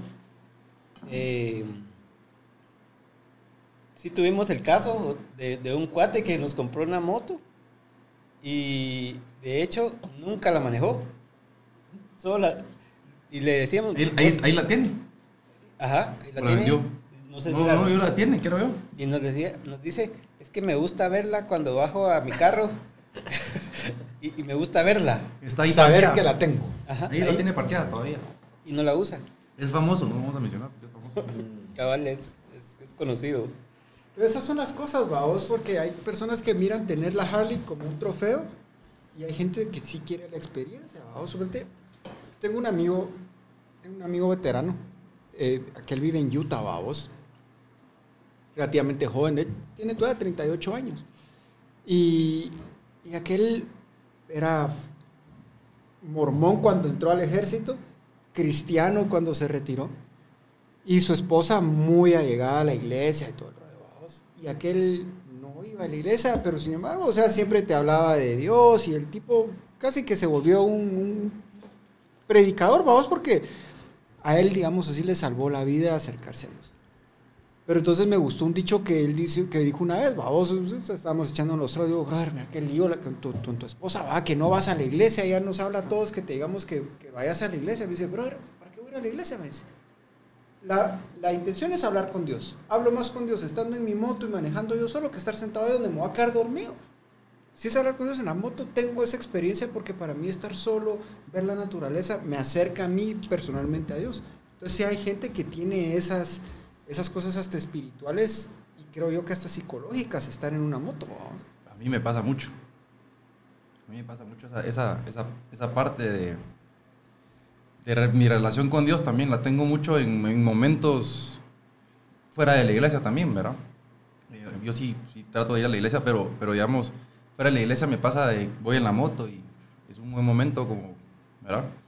Así que sí entiendo lo que decís, ¿verdad? Eh, y, en- y entiendo, no so- y hay gente que tal vez, digamos, que tal vez no tiene esa relación con Dios y, y tiene, un, tiene una relación espiritual o, si, o, o se siente espiritual y le gusta, digamos, de la meditación, lo que sea.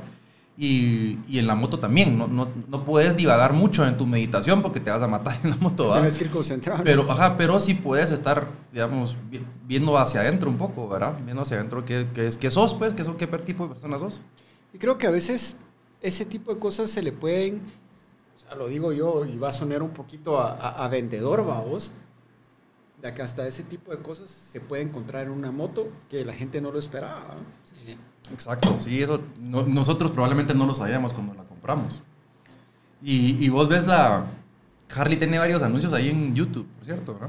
Y, y ves los anuncios y tiene algo de místico, esa parte como mística que decís, ¿qué, qué están tratando de decir? Porque me están vendiendo la moto, al final me ponen el valor, el precio, vamos, al final del anuncio sale, get your Harley for, ¿verdad? Lo que sea.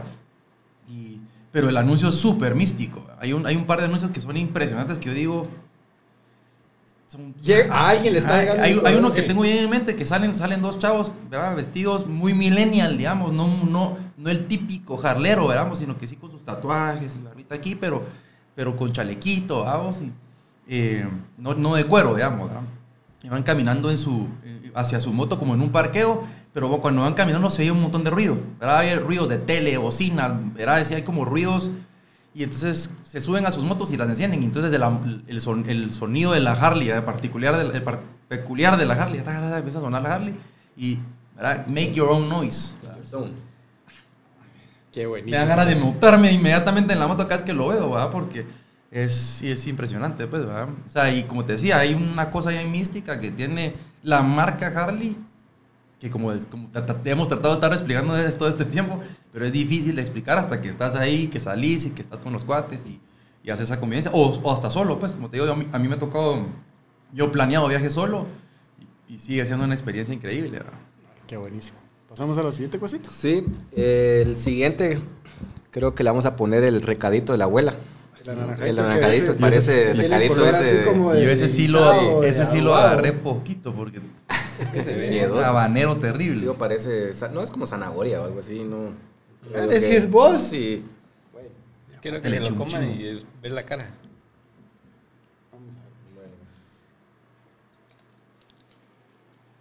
Lo peor es que yo tuve un juego, un juego de fútbol hace anteayer. Me metieron un bolazo en la boca. Tengo así medio tender, ¿no? ¿Tienes la herida? Mm. ¿No pica? Ahorita se te va a cocinar, ¿sí? Tiene, sí tiene su picante, pero no es así una locura. Pica ahí atrásito. Sí. Sí, ese está bueno. El, el chirmol ha sido el... Probablemente. Hasta ahorita más del chirmol, del recado de la abuelita y el, y el jarabe de, de frambuesa. El de la abuelita es el que estaba. No, el, el chirmol es el que estaba más, Mm. más grosero. Bueno, quiere decir eso que el color chocolate ese sí es el que nos va a matar, fíjense mucho. Pero ahora, jóvenes, digamos, la moda Harley, vamos. Ah, porque vos mirás en, en anuncios o mirás en la tele o las chumpas de cuero o los famosos chalecos llenos de, digamos, de, de patches. bordados, patches y toda esa cuestión, vamos. La mar en Guate también se pega a esa moda gringa, digámoslo así, o, o crees que Guate ya está teniendo hasta su propia moda con respecto a la moto? Pues fíjate que sí hay grupos que vos ves en la calle y sí tienen sus chalecos y sus parches y su logo de MC. Em, MC es Mo- Motorcycle Club. Ujú.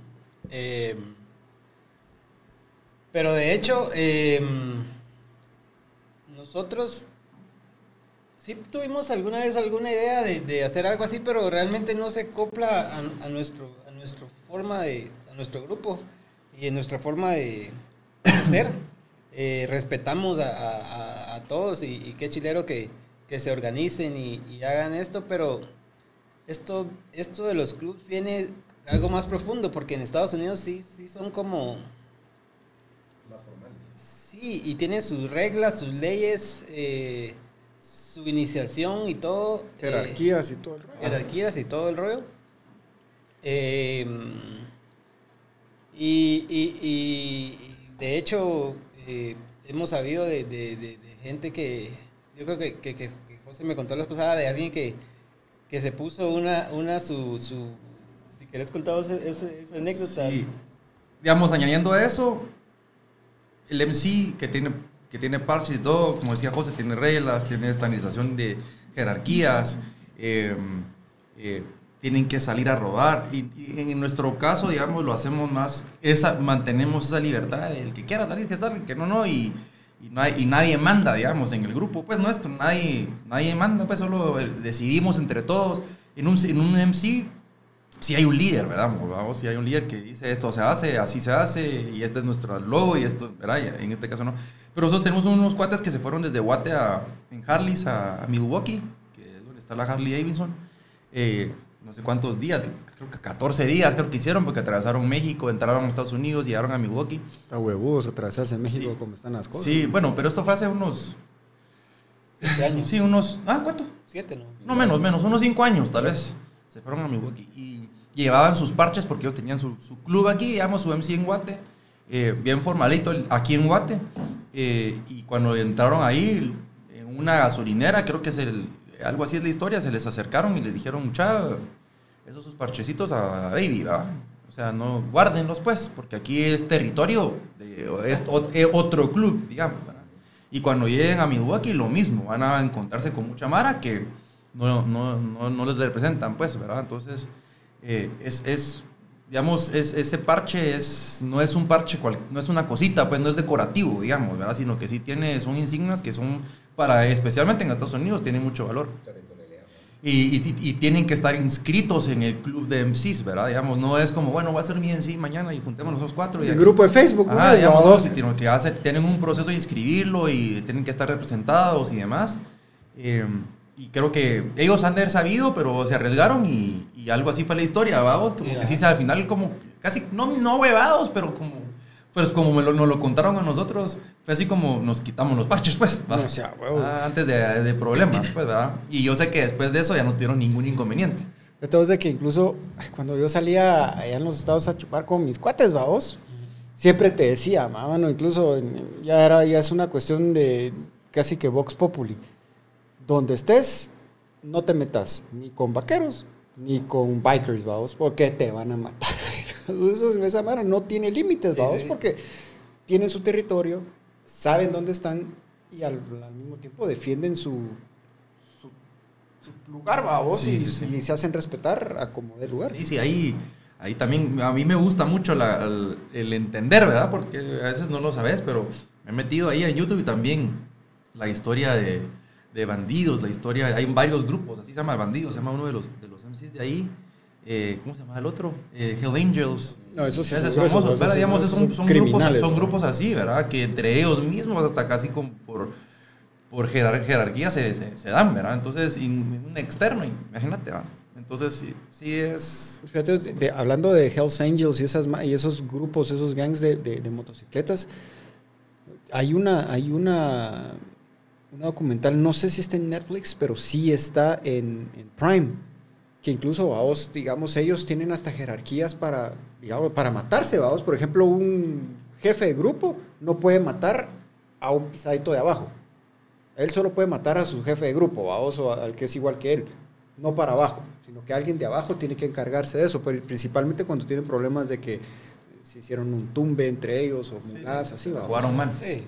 O sea, Sí, pero de hecho, así, eh, este, pues en Estados Unidos, eh, esos son los, los MCs y, y- y- y no la mayoría, pero sí bastante eh, alto el porcentaje, sí son, pues tienen alguna actividad criminológica, ¿verdad? Y, entonces, eh, cuando vos ves aquí en Guatemala, pues que quieren copiar esto, eh, pues no es, ¿verdad? No, no, no, no, no, no tiene, pues son un grupo de amigos que, que se juntan y, y hacen eh, un grupo y salen juntos, tal vez se quieren distinguir y... Sí, es más, más, más un tema de cabal, de distinguirse, de, de pertenecer, digamos, y no tanto de, de ser criminal. Aquí en Guate no, no pasa, digamos. Hacen mucho, eh, esta gente promueve mucho el rallies, ¿verdad? Entonces salen al, al rally en, no sé, en Tegucigalpa, al rally en Belice. Entonces es, es- es la gente que promueve este tipo de, de actividades de Harley en, más recreativo. Súper recreativo, súper recreativo. Y te diría que generalmente son el 100% de la gente que te topas en Harley, eh, que, que, que no los conocías al final de cuentas llegas y, y, ah, tu moto, qué virga. ¿no? O sea, es súper buena onda todo el mundo, pues a pesar. Y, pero lo que sí te decía yo y que suele suceder es que son más senior, ¿verdad? Es gente mucho más grande que nosotros, ¿verdad? Entonces, eh, y, y te diría que son muy pocos los grupos de gente mm, tan- más jóvenes, digamos. Gracias vos. Así que bienvenidos. Ah, fijo. los contactamos con los seniors. ¿De qué? Sobre- bueno, Bueno, vamos a la, la, última. sí, la última creo que le vamos a poner el chocolate o la sangre coagulada, no sé cómo lo ven ustedes. Chocolate. El chocolate, ojalá no se vea tan... Ah, esa sí le tengo miedo, no sé por qué. Yo quiero ver cómo les va primero. Bueno, vamos pues.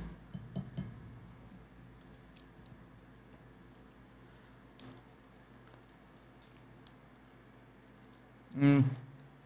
Esta es mucha la que pica. Yo no he sentido nada. No. No he sentido. No he sentido. Mierda, sí. Sí, esta es la que pica. Esta es la que más pica. Esta es la que pica. Esta es la más. Esta es. No siento No, nada. todavía no. ¿No? Ahorita me... Esa mía me picó atrás. Ajá. Atrás. Ah. Dios, sacarle la mano. Hoy sí levanta, hoy sí levanta con todo. Esta es la que tiene el.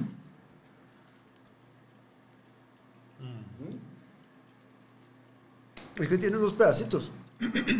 Sí. Sí, es la más picante de todas. para mí fue el chismol. Ah, bueno. Ah, pero. en- entre el ¿Verdad que sí? Entre el chismol y esta. Ah, no, pero esta sí. Igual sigue picando. Sí, sí pica. Sigue picando comible.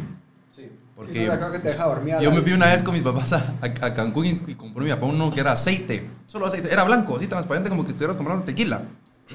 Y nos dijeron, muchísimo cuidado, una gotita, incomible lo que le ponías. Era como ácido. Esta sí picó. Sí, esta sí pica. La lengua, la Ah, sí. Entonces a mí me pasó comiendo comida hindú. Mm, mm. O India, perdón. Entonces la religión comida india en Houston, vamos. No, no, eh, puta, esa mierda que los signos, qué putas, dice uno. Ah, Con cuates de la universidad. Y no, que el tikka masala, que el rogan josh, que no sé qué, y todos estos platos, ¿va? Sí. Yo quiero que me sirva como comen ustedes. No y los tres, los tres de India que iban conmigo así como que, brother, no. Si fueras mexicano, tal vez te diría así de démosle. No, macho, el cerote. No, que yo quiero con ustedes, que la puta y huele rico.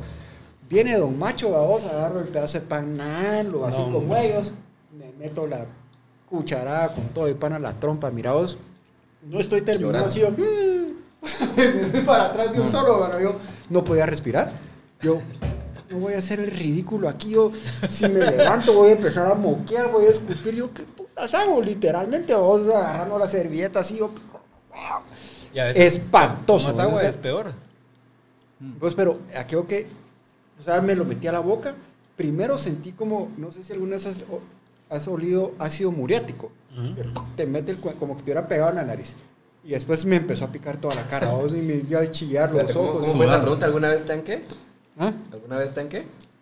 ¿Si has, si has alguna vez olido ácido muriático? Sí, yo creo que esa, no sé cuántas personas responden. Sí, Sí, fíjate que. es lo que echan en las piscinas, babos. O sea, Ah, Vos, pero esa sí picaba. te deja así Sí. un aftertaste bien jodido. sí. Bueno, mucha, ¿qué le dicen ustedes a la Mara que nos está escuchando, que nos va a escuchar, que verdaderamente tienen una aspiración a un día tener una Harley? ¿Cuál es, aparte de ahorrar, ¿va? cuál es el primer paso para, si pues, quiero una Harley? Primero que nos tener"? contacten, ¿no? Nah. Two Joe, Two Joe's Customs, mucha, vamos a estar subiendo toda la, todas fotos y todo eso a, a- las redes. Pero dale, pues. Mira, eh, yo, dale con todo. mira, pues nosotros hemos participado, en, no en la caravana del zorro, pero sí en algunos rides diferentes. Eh, se me viene a la mente el Gentleman's Ride, que es, eh, vos ves eh, motos clásicas, motos muy bonitas, muy caras. eh, y aún así, cuando llegan nuestras motos, la Mara se acerca y le toma fotos. No es porque queramos vender ni, ni promocionar nada, pero sí hacemos unas motos muy chileras, muy de a huevo. O sea, nuestras motos sí sobresalen. Vamos en la calle y te lo juro, te sentís como un celebrity. O sea, te saludan, te bocinan, te, te paran, en, eh, estás en el semáforo y te empiezan a hablar, ¿qué a huevo? Mira, eh, yo quiero una y no sé qué. Eh, no es para todos. Cuando, cuando les, les hablas de, de lo que conlleva, pues muchos quisieran, pero no todos pueden. Eh, pero sí, sí creo que nuestras motos son muy chileras y, y, y- y sí sobresalen de, de una moto Harley. No solo la Harley ya es, es, es- una, es una moto muy, muy de huevo, pero nuestras motos sí sobresalen. Y, y, y- y- y no sé si alguna vez nos has visto en la calle o, o- algo, pero sí. Creo que en atención. algún momento de las fotos que he visto, ah, en la- no sé cuál es cuál de las motos de ustedes dos, pero lo- la vi parqueada una vez en Oakland Mall. Pero hace tal vez un. antes de la pandemia, vos. Haber pues. visto, yo dije, oh, puta, ¿quién sí pone sus Harleys así aquí, va vos? O sea, sí hay alguien. Sí, sí, nosotros lo podemos hacer. eh, nosotros eh, hacemos trabajos que, que, como decir, no los hacen en- así. Hemos visto cos- trabajos de customización y no, no, o sea, sí se miran como que los hubieran hecho en su casa, ¿verdad? En su taller. Eh, sí, y nosotros sí nos enfocamos en, en dejar las cosas nítidas, eh, en, en que, en que la Harley... También le hacen arte a los tanques y todo ese rollo.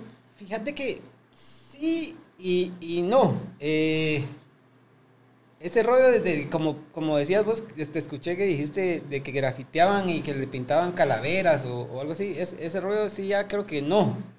Sí, eh, estamos, eh, eh, trabajamos diferentes tipos de pintura. Estamos eh, ahorita trabajando también con, con, un, tipo de vinil, eh, con un cuate que nos está haciendo esos trabajos. eh, o, diseños, los podemos sacar en, en, vinil o, en pintura, pero no así como, como calaveras y cosas así. Más grafiteado. calcomanía que otra cosa que... Sí, como calcomanía, y, Estoy muriendo. Sí picó, ¿ah? Ah, puta, sí. pero sí, Pero entrarle una sin nada y se te va quitando. eh, pero sí, yo, yo, yo sí. Yo solo te digo, y te lo digo también porque aquí el, este, el, el cuasito, él si su Harley no está customizada como Star Wars, no va a estar tranquilo. No, se, se puede, por supuesto que se puede hacer cualquier cosa. Y lo que dice José es que no, no- no entramos en tanto, tanto eh, digamos, en, ese, en esa parte de diseño muy personal, a menos de que el cliente diga, mirá, quiero que mi moto sea María. Ah, bueno. Ay, aunque nosotros tal vez el amarillo no lo pondríamos en una Harley, eh, o que tenga líneas de fuego, lo que sea.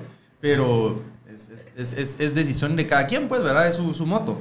Eh, añadiendo a eso, digamos, eh, yo mi moto es, es, es, es- de nuestro taller, pues, ¿verdad? Entonces, eh, yo, no, no cambiaría hoy mi, moto por nada. Si alguien me la quiere comprar, no se la vendo. No está en venta. Esa es mi moto para siempre. Eh, creo que no voy a pasar de ese cilindraje. Ah, En Guate creo que eh, ya, no, ya no es más como... Estoy en, estoy en el límite de la comunidad en tráfico, digamos, de Guate. Estoy ahí, entonces, eh, porque es una, una, una moto bastante grandota. Eh, eh, pero sí, si buscan una buena calidad a un precio lógico también, las negociaciones que hacemos son, son con la gente son siempre muy agradables, nunca hemos tenido ningún inconveniente con nadie, no le tomamos el pelo a nadie como nosotros no nos gustaría que lo hicieran, ¿verdad? Entonces, y, y hacemos un, un buen esfuerzo para que la gente salga lo más feliz con probablemente uno de sus sueños, ¿verdad? Sabiendo que puede ser un sueño de alguien, ¿verdad? Y, y que va a sonar cursi, pero se cumplen a veces los sueños, pues, ¿verdad? Entonces hay que, hay que, hay que perseguirlos, básicamente. Y, y si es un sueño comprar una Harley, creo que una opción puede ser nosotros. Hay otras opciones, por supuesto, pero... Y ustedes también, aparte de customizarlas y todo eso, también les dan servicio. Por ejemplo, la gente puede ir a hacer servicio de sus motos con Así es. ustedes. Sí, exacto. Buenísimo. Pues José y José, gracias de verdad por habernos acompañado. Este, yo quisiera que durara más, pero entiendo que un brother de ustedes soltó el chai hoy y hay que ir a celebrarlo. Entonces, felicitarlo. vamos a cortar un poquito más, aunque quisiéramos que esto podría hablar lo que sea. Cuasito, gracias por las alitas, gracias, Gracias. Por, por atreverse. Y jóvenes, pues aquí por lo menos dos clientes futuros. Primero Dios en el corto Primero plazo. Dios, gracias. Y que no sea la última vez que vengan, la próxima vez, a ver que con otro con otra sorpresa de Sí, estilo sí, domineo sí. nos tenemos aquí. Sí, porque realmente hay mucho más de, más de qué hablar, pero cuando... Gracias por la invitación, Mario y, y Cuas. Eh, la pasamos muy bien. O sea, cuando nos dijiste, nosotros como... eh, bueno, ¿y qué vamos a hablar, verdad? ¿Y- qué Sí, no sabíamos, era, es, es- es- había cierta incertidumbre, pero tenés un excelente, eh, una excelente idea aquí en, en- en su podcast. Eh, yo estuve ahí chuteando tu página y la verdad es que todo interesante, el, concepto es súper agradable. Le añadiste esto de los wins que tampoco, tan- tan- tampoco me lo esperaba. Ahí. Pero ya viste que cosa cayó, entonces... eh, Entonces estoy lleno de, lleno de mocos aquí. así que sí, súper agradable y, esperemos que sigan ustedes también adelante. Gracias, Uzi. Esperemos que la próxima sea en el, en el taller. Sí, y sí, sí, puede ser en el taller, puede ser con las motos, ¿verdad? pues, sacando las motos, ¿va? Sí, sí, sí, seguro.